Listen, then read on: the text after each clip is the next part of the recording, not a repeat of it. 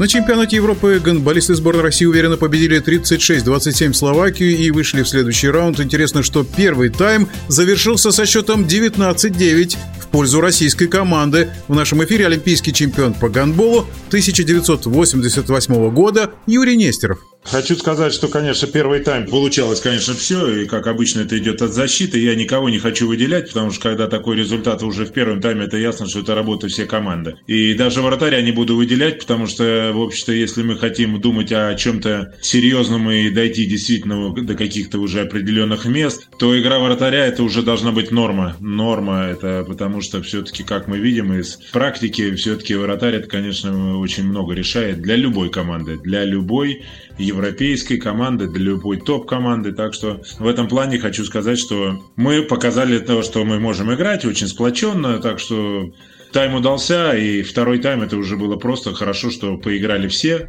Должен сказать, что, в общем-то, весь раунд у нас прошел первый неплохо. Даже первая игра, она была таким, скажем, может быть, где-то холодным душем. Потому что действительно игроки встрепенулись и поняли, что расслабляться нельзя.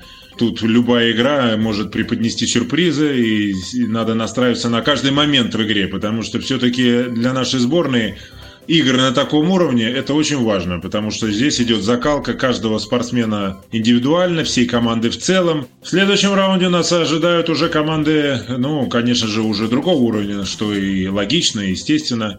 Шансы у нас есть. Я не спорю, что это будет не так просто, но так и не просто было и с норвежцами, то есть, ну, у нас же получилось.